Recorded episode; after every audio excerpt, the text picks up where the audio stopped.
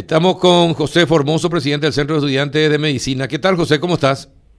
Buen día, Carlos, y a tus compañeros. ¿Ese es tu apellido? ¿De, de- originario de dónde, Formoso? De España, ¿De qué parte de España?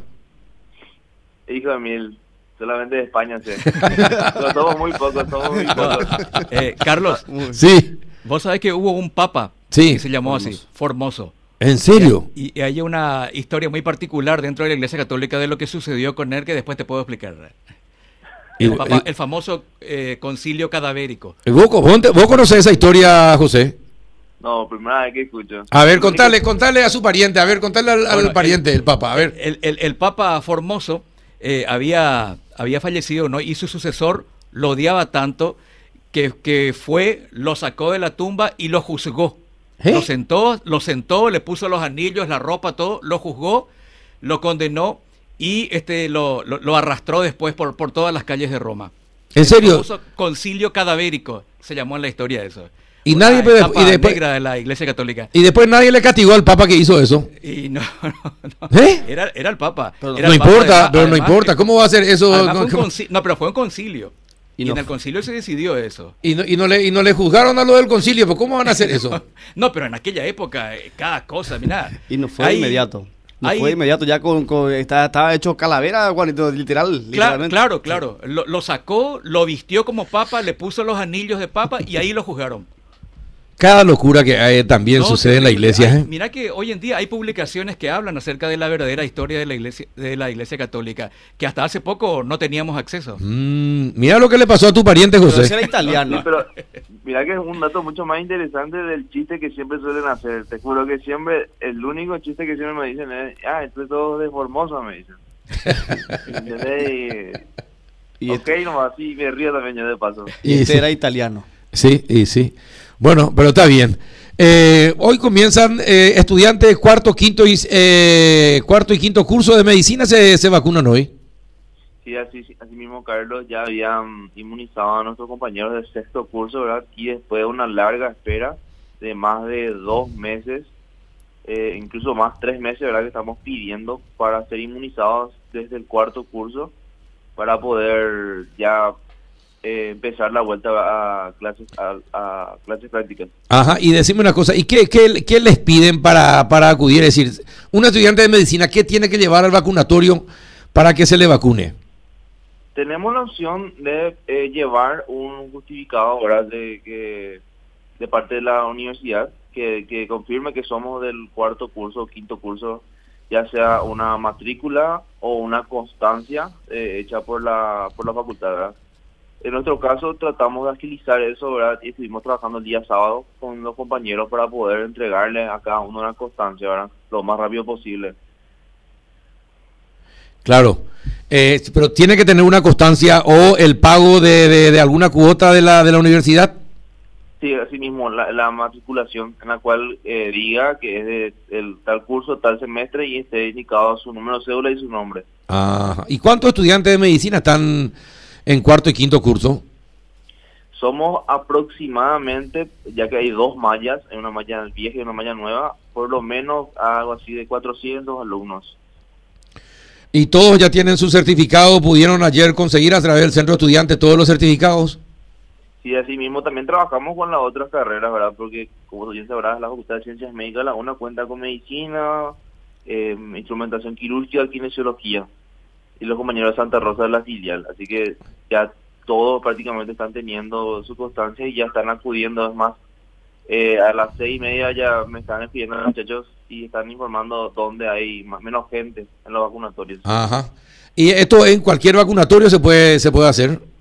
Sí, así mismo por suerte estuvimos hablando, conversando con las organizadoras de los vacunatorios, ¿verdad? Porque eh, estamos ayudando ya hace dos meses ahí y tenemos contacto con los organizadores y no pudieron confirmar que no van a hacer ningún tipo de problemas en ese en este caso, ¿verdad?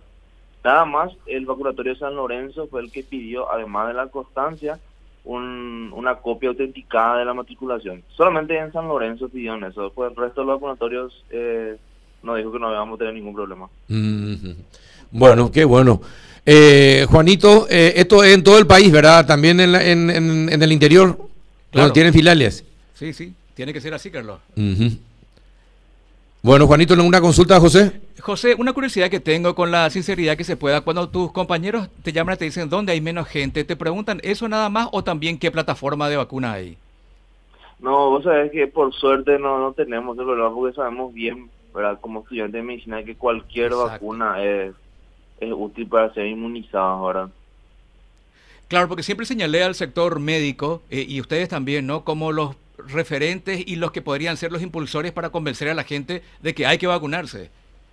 Eh, Es más, eh, ayer coincidimos ¿verdad? de hacer una campaña justamente con todos los compañeros, ¿verdad? Eh, incitando ¿verdad? a que las personas luego de esto vayan a vacunarse. ¿verdad? La importancia de la vacuna, tanto en Twitter, en Instagram y en Facebook, vamos a estar eh, haciendo una campaña desde la cuenta del CEN, eh, una por si quieran ver.